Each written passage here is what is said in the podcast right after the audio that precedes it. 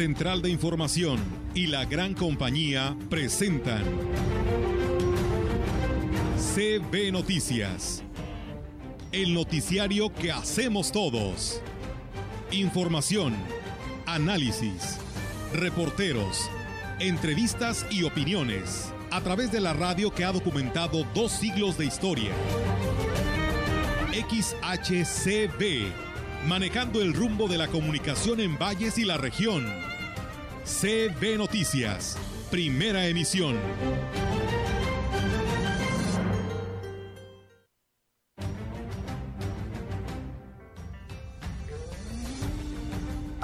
Promedio es de 70 a 75. Este mes se elevó a 150 y falta todos los que fallecieron durante la semana pasada. Pues se le va a hacer la recomendación en primer punto, ya que si la persona es renuente y como ves bien se ve que hay mucha gente que son anti cubrebocas y antivacunas. Un mensaje para toda la comunidad educativa que estamos trabajando por nuestros alumnos. Pondremos el máximo interés en estos jóvenes que son, la razón de nuestra, nuestra existencia. Carlos Lascano, que es uno de los primeros geólogos que pues hicieron descensos, él ha hecho varios descensos al sótano y nos va a dar su postura en torno pues al tema, por supuesto, geológico.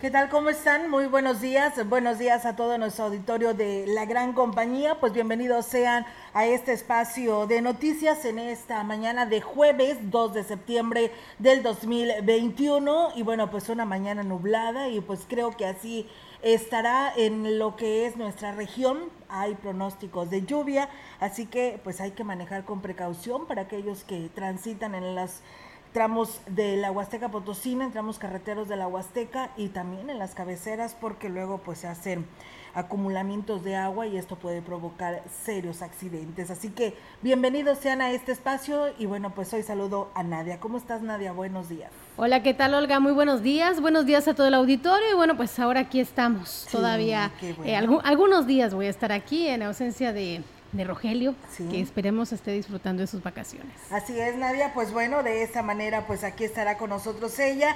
Y bueno, saludo a todos ustedes y aquí a nuestro compañero Roberto, que está con la transmisión para ustedes en Facebook Live. Recuerden que ahí también nos pueden escribir o pues enviar sus mensajes a nuestras líneas telefónicas que también están disponibles para todos ustedes y que pues seguimos no con esas transmisiones a través del podcast que también ustedes ahí los pueden seguir en Spotify de una manera gratis y pues eh, si se perdió el noticiero del día anterior, pues ahí lo puede escuchar, ahí le subimos todos estos episodios día con día a través de nuestro compañero Roberto y pues eh, completo, eh, todo el noticiario, ahí usted lo puede escuchar, así que pues también una manera, ¿no? De poder eh, comunicarse con lo que es y actualizarse de la información que acontece en nuestra región y en el Estado. Y bien, pues comentarles que el obispo de la diócesis de Valles, Roberto Jenny García, encabezó la ceremonia de toma de posesión del padre Bernardino Galván Galván, eh, que como párroco en la iglesia del Sagrado Corazón de Jesús está ubicada en el municipio de Tamuín y esto pues bueno forma parte de los cambios que continúan realizándose dentro de la diócesis. El padre Bernardino realizó su labor evangelizadora por varios años en la parroquia eh, Nuestra Señora del Refugio en lo que es Rayón, de la cual se despidió. La misa en su nueva parroquia se desarrolló de una manera emotiva y ahí se dieron pues cita a un reducido número de fieles quienes le dieron la bienvenida.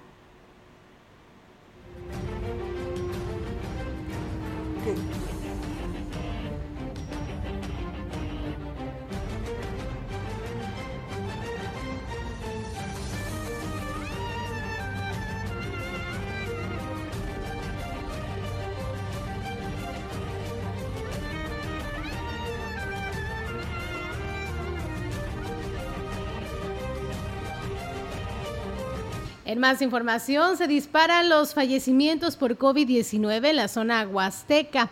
Esto lo reporta la Oficialía del Registro Civil 01 en Valles a cargo de Víctor Hugo Barrios Barrios, quien dio a conocer el registro de 180 asentamientos de defunción tan solo en el mes de agosto, lo, que representa un incremento de más del 100% del promedio mensual. Sobre esta situación manifestó que los fallecimientos en su mayoría son de personas que eran portadoras de virus y murieron por complicaciones a su salud. Agregó que no solo eran de esta ciudad, sino de otros municipios de la. Su deceso se registró en las clínicas y hospitales de esta ciudad donde recibían atención médica. Precisó que las edades de los fallecidos oscilan entre los 30 y 50 años principalmente. De 70 a 75, este mes se elevó a 150 y falta todos los que fallecieron durante la semana pasada y que todavía no han venido a hacer sus asentamientos, que en promedio pueden ser hasta unos 30 más. Pues podríamos estar calculando que en este mes se deberían de haber registrado un promedio de 180 defunciones con muchísimos de COVID. Externó que estas cifras alarmantes de incidencia de fallecimientos son un motivo más para que la población recapacite y adopte las medidas sanitarias, sobre todo durante el presente mes de septiembre, en cuando con el pretexto de los festejos patrios se realizan fiestas o reuniones familiares en las cuales se propaga el virus. El año pasado los meses más pesados que tuvimos fueron junio, julio y agosto, casi con un promedio de 550 defunciones en esos tres meses aquí en la oficialía 1. Ahorita ya empezamos, en junio, julio, a mitad de julio se acentuó, ahorita sí fue arriba del 100% y pues va a seguir. Muchísima gente lamentablemente internada, muchísima gente que no entiende el problema que está viviendo. Pues bueno, ahí es amigos del auditorio lo que señala el registro civil ante esta situación de eh, estas actas, ¿no? Que dice se disparan al 100%, más del 100% estos fallecimientos en la Huasteca por complicaciones del COVID y por obvias razones, pues bueno, el registro civil pues tiene pues eh, mucha chamba en este aspecto, así que eh, como él lo dice, seguimos sin entender y llevar a cabo lo que son pues, los protocolos que nos recomienda el Comité de Seguridad en Salud. Y hablando precisamente de estos temas, fíjense que el director de atención médica de la Secretaría de Salud en San Luis Potosí, Ernesto Durán, precisó que respecto a las muertes de menores de edad por COVID-19 en la entidad, han representado una cifra menor en defunciones generales, pues argumentó que se han tenido un total de 10 niños que han perdido la vida por esta enfermedad desde que comenzó la pandemia en San Luis Potosí desde marzo del 2020 y teniendo cinco fallecimientos en el año anterior y los otros cinco corresponden al presente año. Bajo este escenario, en una entrevista precisamente, el funcionario de salud expuso que si bien es un panorama triste en el que pues se están dando fallecimientos de menores de edad, la realidad es que todavía el porcentaje de muerte de menores de edad por COVID sigue siendo muy bajo, pues enfatizó que cada 20 niños que se contagian, uno desarrolla una enfermedad grave. Sin embargo, reconoció que la variante del virus conocido como Delta, pues está padeciéndose de manera más directa con la facilidad que tienen de propagarse y desafortunadamente ha puesto en mayor riesgo a los menores, pero para ello priorizó que las medidas preventivas son indispensables para evitar estos escenarios. Por ello, el director de atención médica del sector salud apuntó que la relajación de las medidas sanitarias y aunado a que hay niños con factores de riesgo como lo de la obesidad y el asma, son los que podrían generar mayores riesgos para los pacientes que lleguen a contagiarse de esta pandemia. Recordó que actualmente se encuentran cuatro niños hospitalizados por COVID en diferentes hospitales de la entidad, como lo es Río Verde, Soledad y la zona metropolitana. Así que pues bueno, ahí está esta información de los expertos para que pues sigamos cuidando a nuestros hijos. Así es, Olga. Y bueno, y suman ya 45 casos positivos de COVID-19 que han sido detectados en distintas áreas de la presidencia municipal. Así lo informó Manuel Guerrero Camacho, jefe del área de salud de la comuna. Dijo que los empleados que dieron positivo a la prueba reciben atención médica. Otros trabajadores que anteriormente habían contraído el virus siguen en cuarentena. Cinco casos positivos son de por lo menos siete áreas de presidencia municipal, tanto dentro de lo que es el complejo aquí administrativo como de tres zonas administrativas externas. Tenemos ya 26 casos que ya salieron en, en negativo, ya están reincorporados y de las personas que ya cursaron con la enfermedad con 14 días de reposo domiciliario tenemos a seis trabajadores. En lo que respecta a la decisión que tomó el Cabildo de extender la obligatoriedad del uso de cubreboca en todo el municipio, dijo que a partir de este día entró en vigor esta disposición, vence hasta el 30 del presente mes de septiembre. A veces batallamos para conseguir los, recursos. Ahorita vamos a hablar con la directora de compras para que se nos pueda apoyar con, el insumo. Hay veces que uno hace ciertas actividades que no se ven prioritarias para ciertas personas, siempre te dicen que no hay dinero. Por eso vamos a andar como cuchillito de palo y aunque uno caiga mal, pero vamos a seguir cuestionando para que ese dinero salga. bueno. Y bueno, pues eh, lo, que ahorita acaba de comentar, que lo más lamentable es que no hay presupuesto para desinfectar y sanear las áreas de trabajo, para que esta pandemia, bueno, pues no se siga extendiendo ante el registro de brotes, por lo que, bueno, se ha optado en continuar con los filtros de entrada. Y en lo que respecta a la decisión que tomó el Cabildo de extender la obligatoriedad del uso de cubreboca en todo el municipio, dijo que a partir de este día entró en vigor esta disposición, vence hasta el 30 del presente mes de septiembre. Vamos a concientizar, de hecho vamos a estar este, eh, regalando cubrebocas para que no se vea esa confrontación social. Yo voy más de acuerdo al trabajo social, al trabajo, digamos, pagar esta, esta falta de otra manera, no llegar a la sanción económica. Yo creo que con el diálogo pues bien, ahí es amigos del auditorio eh, los comentarios sobre esta obligatoriedad de el uso de cubreboca en todo Ciudad Valles. También decirles con respecto a este tema que el director de Seguridad Pública y Tránsito Municipal en Valles, Juan Manuel González Rodríguez, manifestó que están listos para vigilar que la población en esta ciudad acate eh, lo acordado en Cabildo, que en espacios públicos utilicen cubreboca, de lo contrario serán detenidos y puestos a disposición de eh, la juez calificadora. Externó que la indicación de los elementos es que debe de ser persuasivos a la hora de abordar a un ciudadano que incumpla con esta obligatoriedad, incluso deberá ofrecerles un cubrebocas si no cuentan con él y bueno, pero en caso de encontrar renuencia, actuarán en consecuencia.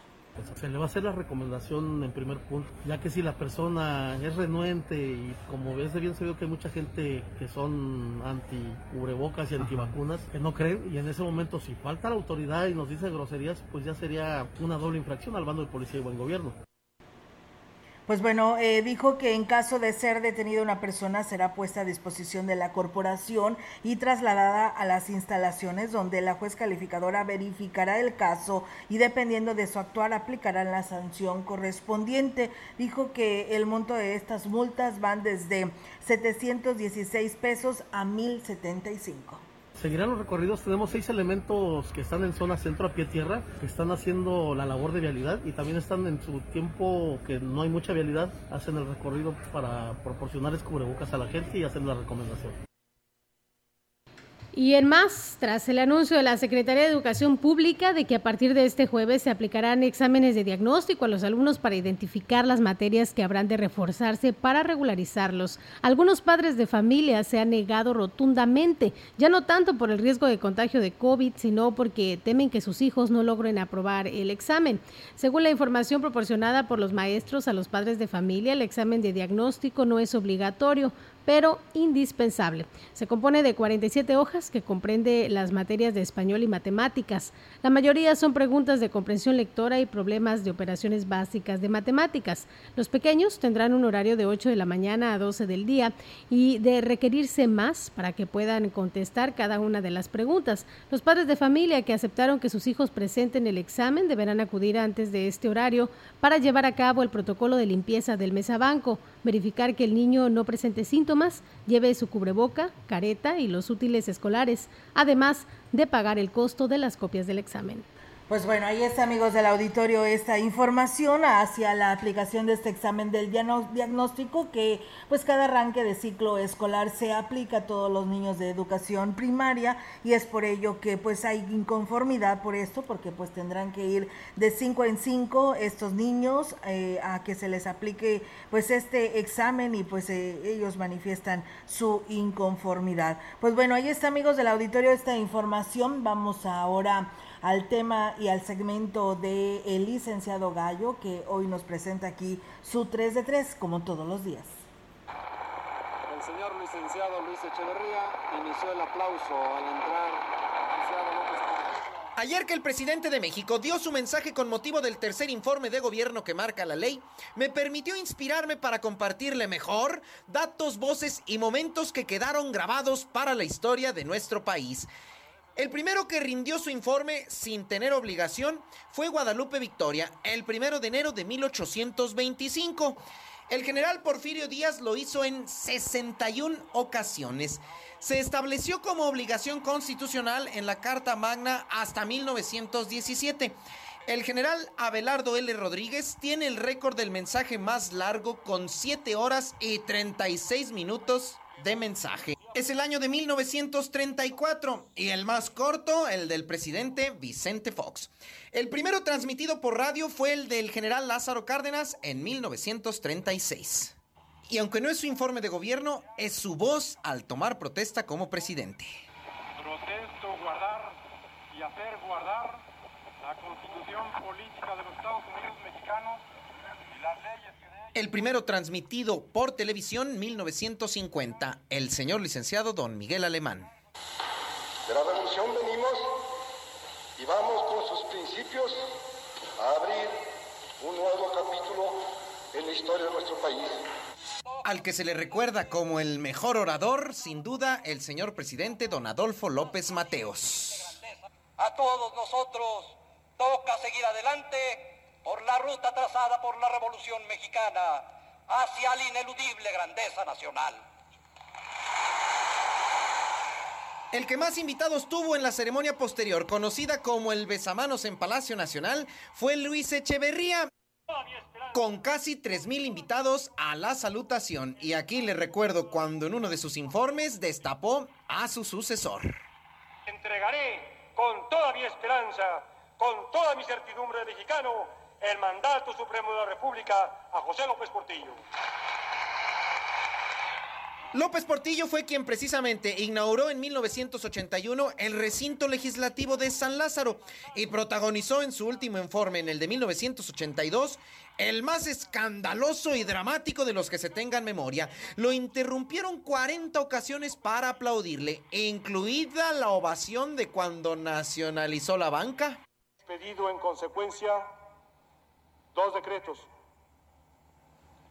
Uno, que nacionaliza los bancos privados del país. Es ahora o nunca. Ya nos saquearon. México no se ha acabado. No nos volverán a saquear.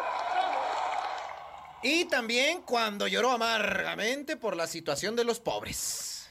A los que hace seis años les pedí un perdón que he venido arrastrando como responsabilidad personal. Años después, el primero en ser interrumpido, cosa impensable en su momento, fue Miguel de la Madrid por el gran Porfirio Muñoz Ledo.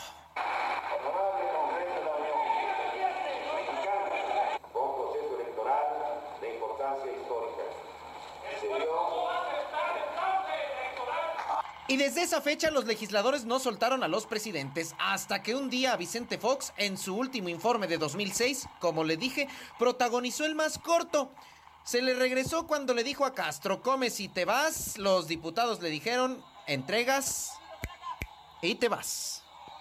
Ante la actitud de un grupo de legisladores que hace imposible la lectura del mensaje que he preparado para esta ocasión, me retiro de este recinto. Hasta el vestíbulo, mi vida, y ahí nos espera si quieres en lo que te sellamos de recibido como manda la Constitución. Después todo cambió. Ahora hacen su numerito en Palacio, cerrando así la historia hasta hoy de la presencia pomposa de la alfombra y el incienso presidencial que adornaba el recinto legislativo en Donceles, Bellas Artes o San Lázaro. El día del presidente. Muy buenos días.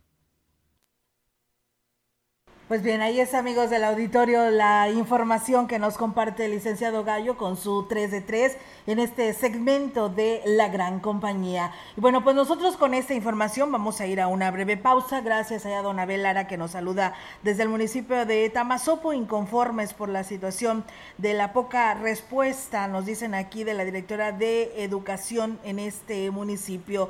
Y pues gracias a la mesa Leti Corona y a todos quienes nos siguen a través de nuestras redes sociales. Pausa y regresamos.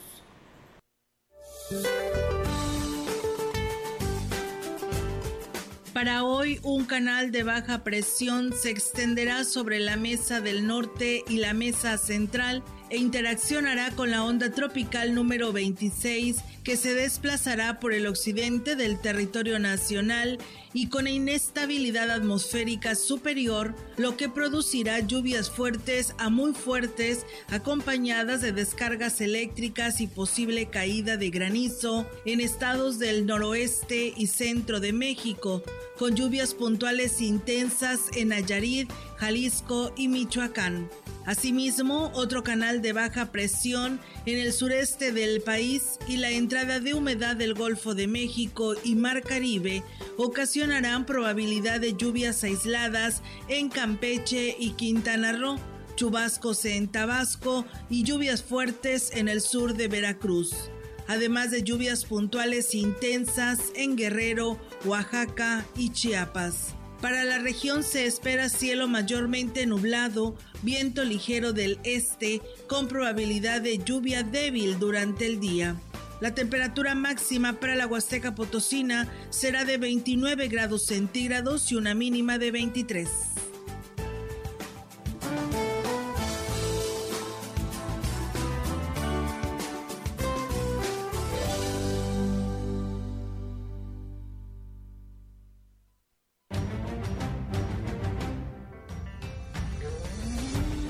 Contacto directo 481-382-0052, 481-381-6161. Mensajes de texto y WhatsApp al 481-113-9890 y 481-113-9887. CB Noticias. Síguenos en Facebook, Twitter y en lagrancompañía.mx.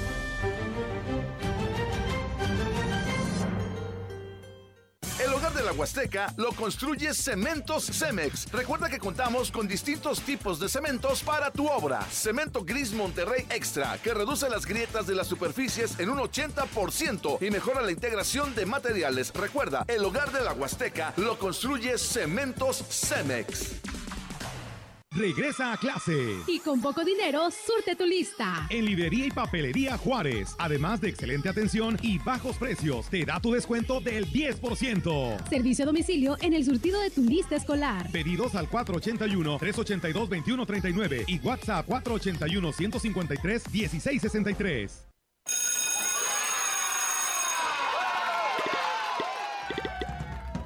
Llegó el momento. Regresamos a la escuela. Hay tres medidas de cuidado. Casa, entrada de la escuela y salón de clases son una medida para el oportuno reconocimiento de los síntomas de enfermedades respiratorias en los miembros de la comunidad escolar. Si una persona presenta síntomas, debe acudir a la unidad médica que le corresponda, porque es un lugar seguro. Regresamos a la escuela. Gobierno de México.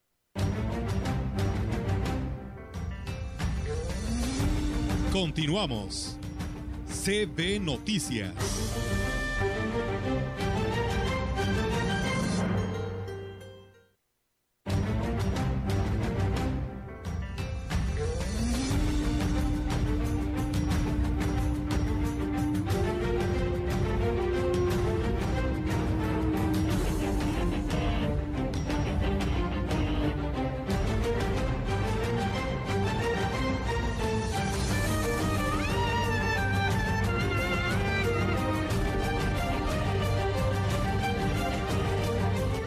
Bien amigos del auditorio, seguimos con más temas aquí en este espacio de CB Noticias y bueno, tenemos ya también información actualizada con nuestras compañeras y Yolanda Guevara nos da información actualizada. Yolanda, te escuchamos. Buenos días. Buenos días, Olga. Te comento que la delegada del gobierno federal en la zona Huasteca Norte, Teresa Pérez Granado, dio a conocer que el próximo 7 y hasta el 27 de este mes se llevará a cabo en esta región el pago del recurso correspondiente a la pensión del adulto mayor y para personas con discapacidad, lo que el beneficio corresponde al bimestre septiembre y octubre, septiembre y octubre manifestó que dicho pago es eh, únicamente para quienes ya se encuentran registrados en el sistema, ya que quienes acaban de incorporarse al programa deberán esperar indicaciones en cuanto a la fecha de cobro. Los días de pago en la cabecera es eh, del 17 al 18, quien no se le deposite, esto será en la plaza principal. Para los beneficiarios del programa que habitan en las diferentes localidades, eh, bueno, en lo que es Laguna del Mar sería el día 7 de septiembre, en la delegación de Rascón el día 8, en el ejido Lencada el 9, en Rancho 9 el 10, en San Antonio Huichimal el sábado 11 y el lunes 13 en la delegación de Pujal los pagos eh, se realizarán los días 14 y 15. Y bueno, las recomendaciones para la población es que bueno al recibir que acudan a recibir este recurso y que bueno sigan eh, como ya ha sabido toda la normativa sanitaria como es el uso de cubrebocas y de adoptar pues una sana a distancia y bueno solamente tratar de acudir una sola persona si si, si pues eh, la persona que recibe el beneficio tiene algún representante pues que acuda solo para pues eh, eh, ahora sí que seguir con toda esa normativa sanitaria que tanto se requiere y, y que bueno todo se marche sin contratiempos este pues pago tan esperado por las personas de la tercera edad y también por las personas con discapacidad. Olga, mi reporte, buenos días. Buenos días, Yolanda. Si me puedes repetir los de las delegaciones, lo que nos decías de Rascón, La Encada y Pujal. Claro que sí, Olga. Eh, el, el, día 7, eh, en, iniciarán en Laguna del Manche el día 7 de septiembre, en la delegación de Rascón el día 8, en el ejido La Encada el, el 9, en Rancho Nuevo 10, en San Antonio Huichimal el sábado 11 y lunes 13, y en la delegación del Pujal los pagos se realizarán los, los días 14 y 15 de este mes de septiembre. Ok, muy bien, Yolanda. Pues bueno, gracias por tu información y pues ahí está, ¿no? Para todas estas personas, como tú señalas, adultos mayores y eh, discapacitados. Muchas gracias y buenos días. Buenos días, Olga. Buenos días. Pues bueno, ahí está la información por parte de la delegada del bienestar. Aquí en Ciudad Valles, del 7 al 27, se estará haciendo este pago de este recurso. Recuerden al adulto mayor y al discapacitado. Nosotros tenemos más.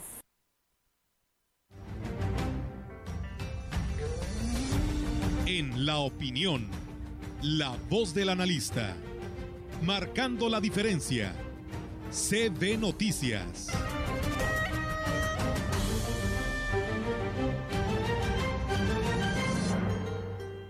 Así es, amigos del auditorio, y seguimos ahora con la información del ingeniero Ricardo Ortiz. Es jueves, hoy toca su participación en este segmento de la opinión. Adelante, ingeniero, buenos días. ¿Qué tal, amigos radioescuchas? Tengan ustedes muy buen día.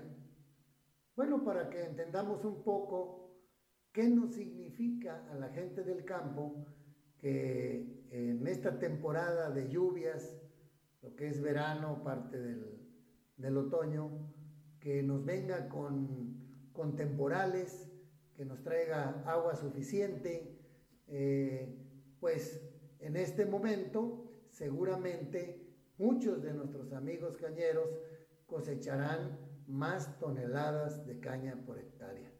Y durante el crecimiento de esta gramínea, pues se vio favorecida con lluvias, contrario a lo que estuvo pasando en años anteriores, y no hay nada que iguale la lluvia para el desarrollo de los cultivos. Entonces, seguramente tendremos mayor cantidad de toneladas de caña en la siguiente zafra. Y eso es muy bueno para nuestra zona porque es una zona cañera muy fuerte. Para la zona ganadera también, pues las vacas están en mejores condiciones, produciendo más leche, los becerros produciendo más kilos y bueno, seguramente también por la misma condición corporal de las vacas, pues es más fácil que queden preñadas y pues ayuda también a que sean mejores los destetes, que sean más rápido los eh, crecimientos de los becerros que se van al kilo, de los que están pues creciendo animales para venderlos. Por otro lado, en el caso de la naranja, pues es toda esa temporada de desde julio, eh, junio, julio, agosto y ahora septiembre, es temporada de crecimiento de la fruta y ahora en septiembre, octubre empieza la maduración de las variedades tempranas. Mayor eh, tamaño de fruta, pues también más kilos que cosecha un citricultor. Entonces son una cantidad tremenda de beneficios que nos trae eh, las lluvias. Todavía hace falta para la zona de la planicie norte eh, que llueva para que todo eso que es San Vicente, Tamuín, Valles, Ébano, hay presas que no se han llenado y, y, se requieren de repente aguaceros muy puntuales en zonas, en algunos lugares ya se les llenaron, pero todavía tenemos septiembre y octubre que esperemos que les deje esas presas llenas. Y bueno, en esa misma planicie norte seguramente muchos ya sembraron sorgo o maíz o lo están sembrando ahorita y los que sembraron soya pues con estas aguas seguramente tendrán una buena floración en la planta, eh, buena cantidad de vainas y esperemos que septiembre y octubre les ayude en el llenado de esas vainas, en el llenado de ese grano, para que tengan buenas cosechas de soya, para esa zona. Pues amigos, les quise hoy decir lo agradecido que estamos la gente del campo, que nos haya venido este año 2021 con lluvia, después de haber pasado tres o cuatro años realmente muy críticos. Yo espero que septiembre y octubre nos siga favoreciendo, se llenen bordos y nos preparemos para la temporada más complicada que empieza enero, febrero, marzo y abril. Pues amigos Radio Escucha, les mando un abrazo, que estén bien y que tengan muy bonito día.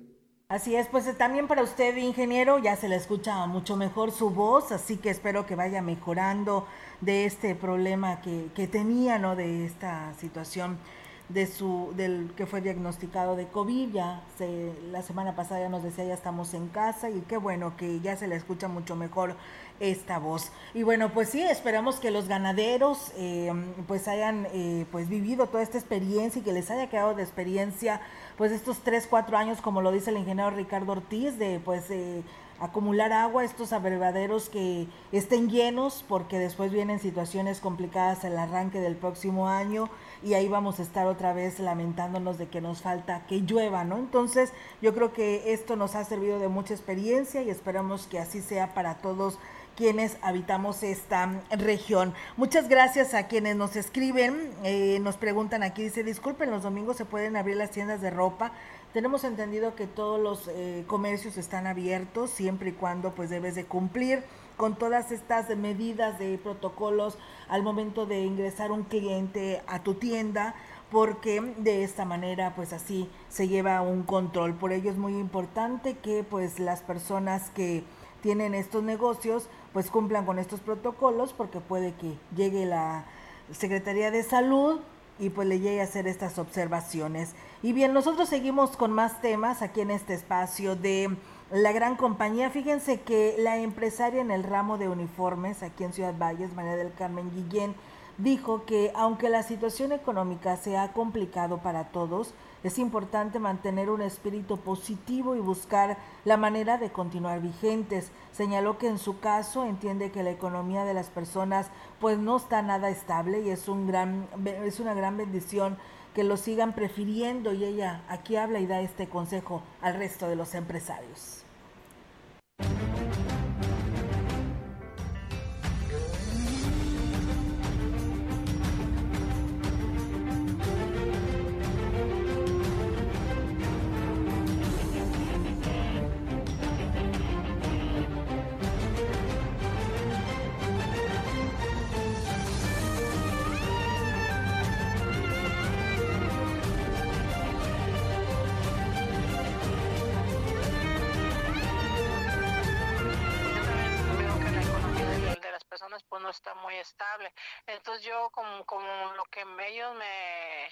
Yo me doy por bien servida. O sea, les agradezco, les bendigo de, de todo corazón por lo que ellos, o sea, nos, gracias a Dios tenemos algo de clientes que ya siempre cada año vienen aquí desde que dicen, es que yo vengo desde que estaban en el kinder y ya van a la universidad. Y pues qué bueno, ¿verdad? Nos da mucho gusto que la gente, ¿verdad?, nos siga prefiriendo. Claro.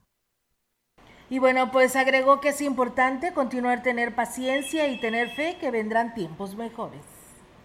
Bendito Dios que no. Como quiera, mira, al mal tiempo buena cara. Y como dice la palabra del Señor, que todas las cosas nos ayudan para bien. Todo esto que está pasando, pues hay, o sea, nos deja algo bueno. Hay que tomar todo lo bueno, todo lo bueno de la vida. No podemos quejarnos, no podemos vivir en una quejadera. Tenemos que tener este alma, espíritu y pensamiento positivo.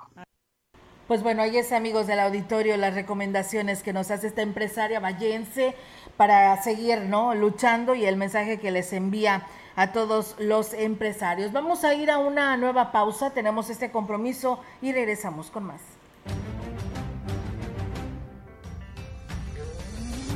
El contacto directo 481-382-0052, 481-381-6161. Mensajes de texto y WhatsApp al 481-113-9890 y 481-113-9887. CB Noticias. Síguenos en Facebook, Twitter y en lagrancompañía.mx.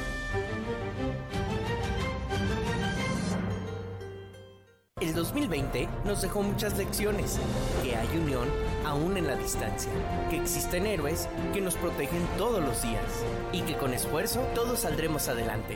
Ahora, 2021 nos espera. Son tiempos de conciencia, de trabajar juntos en la misma dirección y de unir esfuerzos a pesar de las diferencias. En San Luis Potosí estamos contigo. Somos el partido de los potosinos. Somos de casa. Somos la neta. Conciencia popular. Pueblerina, arte culinario. Empieza tu día con un buen café, pan calientito. No te compliques. En Pueblerina, el almuerzo y la comida están listos en una variedad amplia y deliciosa, de guisos y guarniciones a escoger para llevar. O si lo deseas, come en el área climatizada con todas las medidas de sanidad. Pueblerina abre sus puertas este viernes en calle Pedro J. Méndez, en el estacionamiento a un costado del Seguro Social. Pueblerina, arte culinario, abierto desde las 6 de la mañana. Precios accesibles. La CNDH tiene una deuda histórica con el pueblo de México y en la actual administración nos comprometemos a resarcir el daño cometido durante décadas de simulación y omisiones. Nuestro objetivo es claro, crear una cultura de derechos humanos y velar por la dignidad de las y los mexicanos ante los abusos del poder. Caminamos juntos en busca de justicia, verdad, memoria y reparación del daño a las víctimas de violaciones de derechos humanos. Acércate a nosotros. En la CNDH defendemos al pueblo. En la Cámara de Diputados trabajamos en beneficio de las y los mexicanos. Ahora los apoyos son un derecho para personas con discapacidad, adultos mayores y estudiantes. También garantizamos el acceso a la movilidad con seguridad vial y calidad. Y frente a la pandemia, regulamos el teletrabajo y prohibimos la subcontratación de personal. Estas leyes ya son tus derechos. Cámara de Diputados, Legislatura de la Paridad de Género.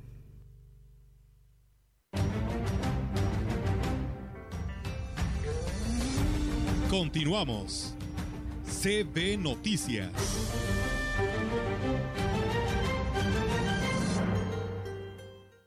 Bien, regresamos con más información. Son las 10 de la mañana, ya hay 40 minutos. Y a partir de este miércoles entró en funciones como director del Cebetis 46 en Ciudad Valles el ingeniero Hugo Chagoya Chantac, quien se venía desempeñando como director del Cebetis 87 eh, de Coscatlán.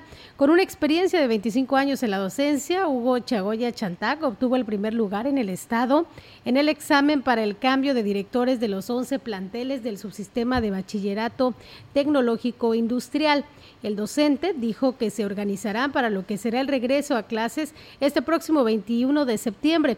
Y seguimiento al curso de inducción en el cual pues espera el apoyo de los padres de familia atenderemos los grupos al 100% de, en su totalidad de forma simultánea. Tendremos que, de acuerdo a, los lineamientos, a las normas que, tenemos, pues atenderlos respetando esta sana distancia. Estamos hablando de no más de, de 15 alumnos. La norma nos dice que de 10 a 15 alumnos son los que atenderemos por, por grupo. Esto nos habla de, un regreso y una atención mixta, es decir, actividades de forma presencial y actividades en línea. Hoy en día las plataformas, los cuales son herramientas muy importantes para el logro de los aprendizajes. Y bueno, el nuevo director del Cebetis 46 pidió el voto de confianza de los padres de familia. Aseguró que se priorizará la seguridad de los alumnos mensaje para toda la comunidad educativa que estamos trabajando por nuestros alumnos. Pondremos el máximo interés en estos jóvenes que son, nuestra, son la razón de nuestra, existencia. los padres de familia que nos tengan confianza, que sepan que cada una de las actividades que desarrollaremos para implementar este protocolo de salud lo haremos de forma muy, muy profesional y tendremos o buscaremos asesoría de expertos para que valoren este, este protocolo y garantice el menor de los riesgos en el CEBETIS 46.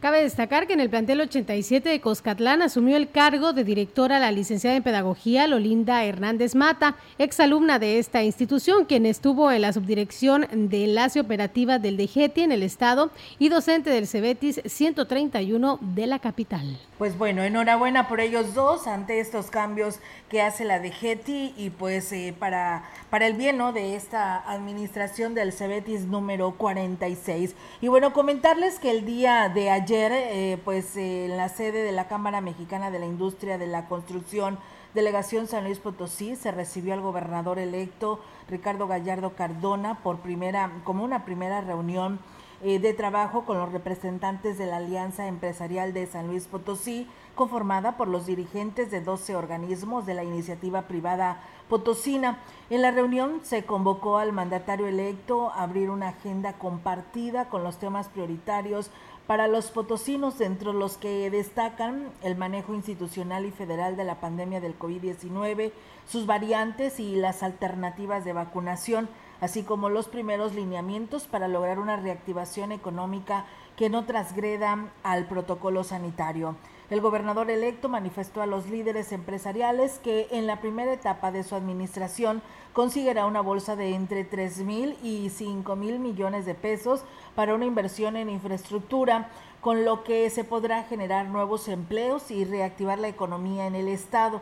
Asimismo, se cuestionó sobre el proyecto del nuevo gobierno para solucionar el problema del suministro de agua en lo que es la zona metropolitana y el resto del estado, así como las condiciones para poder adelgazar el aparato burocrático estatal y hacerlo pues más eficiente y transparente. Los diferentes liderazgos de las 12 cámaras y organismos de la iniciativa privada representados en la Alianza Empresarial de San Luis Potosí reafirmaron su intención de, y voluntad para coadyuvar con el nuevo gobierno, exigiendo de una forma clara un manejo abierto, incluyente y transparente. En su carácter de coordinador y vocero de la alianza, Manuel Castanedo expresó no se trata solamente de dejarle la responsabilidad al gobierno, sino de crear verdaderas sinergias con la ciudadanía en favor del desarrollo, la reactivación económica y la generación de más fuentes de trabajo. En este contexto se estableció pues un vínculo respetuoso, imparcial y colaborativo con el nuevo gobierno estatal que en la persona de Ricardo Gallardo Cardona y su nuevo gabinete tomará riendas eh, del Estado el próximo 26 de septiembre. Pues bueno, ahí está, amigos del auditorio, el compromiso que hace ¿no? con los empresarios en esta reunión que sostuvieron el día de ayer. Y en información del municipio de Ciudad Valles, le comento que el secretario del ayuntamiento, Juan Humberto Velázquez, dio a conocer que será por fin este jueves 2 de septiembre a las 14 horas cuando inicie el proceso de entrega-recepción con la presentación de manera formal de ambas comisiones. Reconoció que dichos procesos sí presentan retrasos, pero ha sido por causas ajenas a la presente administración, ya que hubo errores en las actas que expidió la Auditoría Superior del Estado. Por ello, el procedimiento se volvió a realizar y en estos momentos ya están listos para iniciar.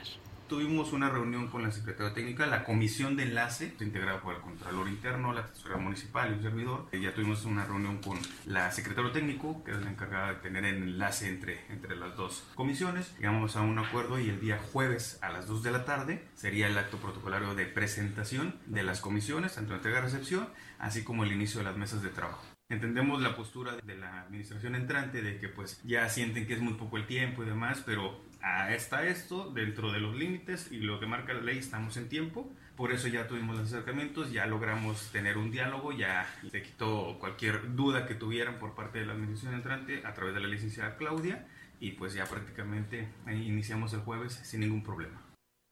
Reitero que por parte del actual gobierno habrá total apertura para que se lleven a cabo los trabajos de cambio de poderes en Ciudad Valles y este jueves se inicia con la instalación de mesas de trabajo y recorrido por todos los departamentos de la presidencia municipal. Pues bien, ahí es amigos del auditorio esta información y pues bueno, estaremos al pendiente, creo que por ahí de las 2 de la tarde es cuando se ha confirmado que se le dará seguimiento a este protocolo, ¿no? De presentación y de arranque a la entrega-recepción. Y bueno, comentarles que será hoy cuando se lleve a cabo de forma virtual el seminario permanente Derechos Humanos, Democracia y Desarrollo, organizado por el Cuerpo Académico Estudios de Desarrollo Humano y la Sustentabilidad de la Facultad de Estudios de la Universidad Autónoma de San Luis Potosí. En esta ocasión se presentará la ponencia Reflexiones en torno al sótano de las golondrinas, que será impartido por Carlos Lascano, coordinador de la Sociedad de la Antigua California y director del Museo de Historia de Ensenada, Baja California Sur. Irma Suárez, catedrática de la Facultad de Estudios y analista de este espacio de todos los viernes, informó que esta charla será de gran interés y eh, se estará desarrollando hoy a las 11 de la mañana en unos minutos más y podrán ingresar eh, a la identificación de reunión 84 62 81 79 277 con el código de acceso 393-386 para quienes estén interesados, pero escuchamos aquí a la licenciada Irma Suárez. Carlos Lascano, que es uno de los primeros geólogos que pues hicieron descensos, él ha hecho varios descensos al sótano y nos va a dar su postura en torno pues al tema, por supuesto, geológico, pero también su punto de vista en el uso, en algunas recomendaciones para el uso responsable. Él no está de acuerdo en algunas cosas, ya lo estaremos escuchando. Bien, y pues en más información, uno de los puntos que se incluyó en la reunión de Cabildo que se llevó a cabo este martes por la tarde en Ciudad Valles fue la autorización del recurso que el gobierno municipal destinará para el pago de salarios y aguinaldo para funcionarios y personal de confianza. Además, también se contempla a los integrantes del propio cuerpo edilicio. Fue la tesorera municipal Laura Patricia González, quien hizo la solicitud formal donde se contempla la parte proporcional de 75 días de aguinaldo y las dos quincenas del mes de septiembre. Fue el secretario de la comuna, Juan Humberto Velázquez, quien le dio lectura para luego ser votada y aprobada de manera unánime, sin ninguna discusión se recibió un oficio signado por parte de la tesorera municipal para que se autorice el otorgamiento de los 75 días proporcionales conforme a los días laborados de los servicios públicos durante el ejercicio fiscal 2021, pago de aguinaldos y compensaciones según sea el caso para los integrantes de cabello personal de confianza y personal eventual activo que termina sus funciones dentro de los términos de esta administración 2018-2021. Y bueno, pues llama la atención que quienes están al frente del actual gobierno estén más preocupados por asegurar su finiquito en este que es el último mes de la administración. Sobre todo lo que más inconforma a la población es que si bien hay dinero para sueldos y aguinaldos, no así para aplicar recursos para los más elementales servicios básicos.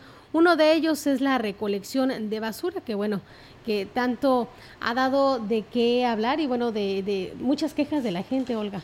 Así es, en Nadia lamentablemente suele pasar y pues ahí está la situación sobre este tema. Mientras tanto, y creo que todavía no se soluciona, ¿no? Con respecto a lo que es la recolección de basura. Y bueno, pues ya nos llega también, amigos del auditorio, el reporte del Comité de Seguridad en Salud, el cual pues eh, nos da la estadística con la que amanecemos esta, esta mañana. Y bueno, pues fíjense que en San Luis Capital el incremento fue en San Luis Capital de 172 y Soledad 33. En la jurisdicción 5 con cabecera en Ciudad Valles el incremento es de 58, Ébano 9, Tamazopo 5, eh, Tamuín 16 y el Naranjo 8. En total, en la jurisdicción 5 son 96 casos los que se han presentado con este incremento y con esto se amanece. Pues bueno, en Tamuín sigue siendo también muy elevado estos casos. En las 6 con cabecera en Tamazunchale, 12 en Tamazunchale, 12 en Matlapa, 3 en San Martín, 4 en Tampacán, 12 en Axla de Terrazas y 5 en Gilitla. En las 6 da un acumulado de 38 el incremento. En las 7, con cabecera en Tancanguis, pues bueno, en Aquismón amanecen con 3, Coscatlán 5, Tancanguis 10, Huehuetlán 3, San Antonio 3, San Vicente 1, Tampamolón 7, Tanlajas 3 y Tanquián 2. En total suman 37 el incremento para la jurisdicción 7. Y bueno, pues en cuanto a defunciones, hay 6 hombres y 3 mujeres, 3 son de Ciudad Valles. Eh, de Soledad 2, Tanlajas 1, Tancanguis, Axtla y Tampamolón Corona. Y en información de gobierno del Estado, derivado del trabajo de promoción y las diversas campañas que realizó la Secretaría de Turismo durante la administración que encabeza el gobernador del Estado, Juan Manuel Carreras López, San Luis Potosí logró posicionarse como un destino para los viajeros que se interesan por conocer la cultura, tradición y atractivos de la región. Así lo externó el titular de la dependencia, Arturo Esper Sulaimán. El funcionario destacó que la entidad realizó diversas campañas durante el periodo 2015-2021. En los últimos años, eh, dijo, por ejemplo, se renovó promoviendo a la entidad como San Luis Potosí Surrealista, contrastes que unen para promover la diversidad y riqueza de la entidad, como son los paisajes entre desiertos y bosques tropicales, ríos y cascadas, hasta la diversidad cultural que se extiende desde la era prehispánica, pasando por el arte clásico hasta el surrealismo. Cabe señalar que al inicio de la presente administración estatal se promovieron los atractivos y experiencias con la campaña San Luis Potosí, tu destino por naturaleza, por cultura, por tradición y por sabor.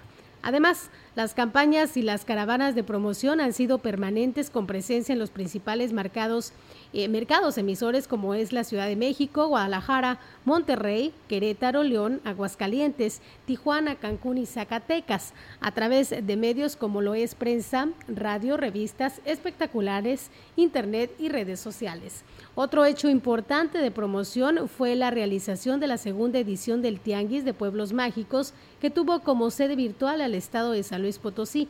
Este evento se tradujo en oportunidades de ingreso, inversión y empleo para los habitantes de los 132 pueblos mágicos de México, teniendo presencia de países como Alemania, Argentina, Bélgica, Brasil, Canadá, China, Corea, España, Estados Unidos, Francia, Italia y Reino Unido. Además, participaron artesanos y casas de artesanías cuyas encuestas arrojan que sus negociaciones digitales alcanzaron los 26 millones de pesos. Pues bien, ahí está amigos del auditorio la información de gobierno del estado y pues pasando otros temas, también decirles que pues el Instituto Nacional Electoral resolvió que la coalición Juntos Haremos Historia pues no rebasó el tope de gastos de campaña y por ende pues es válida la elección a gobernador de San Luis Potosí del pasado 6 de junio donde Ricardo Gallardo Cardona resultó electo por la mayoría como mandatario del estado. Con este resolutivo, la pretensión del ex candidato de la coalición Sí por San Luis eh, de anular dicha elección ha quedado desestimada y el próximo 26 de septiembre Gallardo Cardona tomará protesta como gobernador constitucional de San Luis Potosí para el periodo 2021-2027. En breve, el Instituto Nacional Electoral estará entregando el reporte que lo solicitó el Tribunal Electoral del Poder Judicial de la Federación con respecto a este tema, en el que se confirma que los gastos operativos de campaña de la coalición del Partido Verde Ecologista de México y el Partido del Trabajo en la elección quedaron inconclusos por debajo del monto permitido. Eh, aún con la omisión en el uso de dos millones de pesos que detectó la unidad técnica de fiscalización del INE a dichos partidos.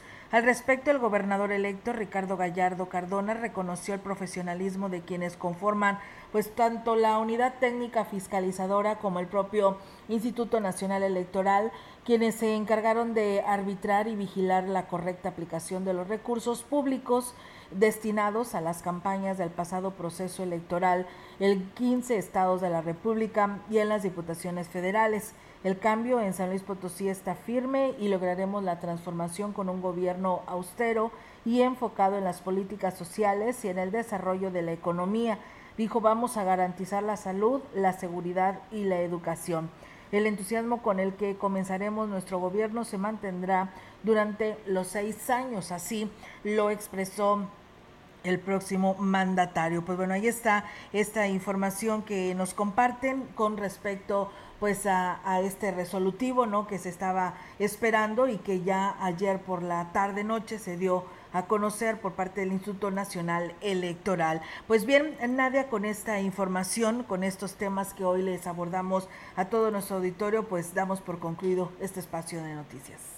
Así es, este espacio eh, termina, pero yo sigo con ustedes, tenemos música, seguimos aquí, bueno, también desde luego hay más espacios informativos a través de la gran compañía para que se queden con nosotros, ya es jueves, ya casi, casi, casi, casi inicio de fin de semana, así que bueno, pues Esperemos tener un excelente jueves. Así es, así será, Nadia, ya verás que sí. Y pues bueno, mientras tanto aquí continúen con nuestra compañera Nadia para que les complazca con alguna canción. Mientras tanto agradecemos a todos ustedes que el día de hoy estuvieron con nosotros. Gracias a Medina Hernández que por aquí se comunica, Marco Antonio, eh, y Leticia Corona y Esteban Padrón que por aquí nos escribieron en nuestras redes sociales. Gracias por seguirnos y todos aquellos que no nos escribieron también. Muchas gracias. Excelente excelente casi fin de semana. Muy buenos días.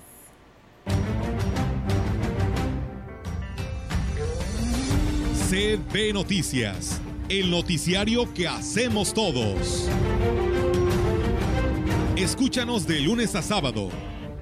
2021. Todos los derechos reservados. CB, la gran compañía.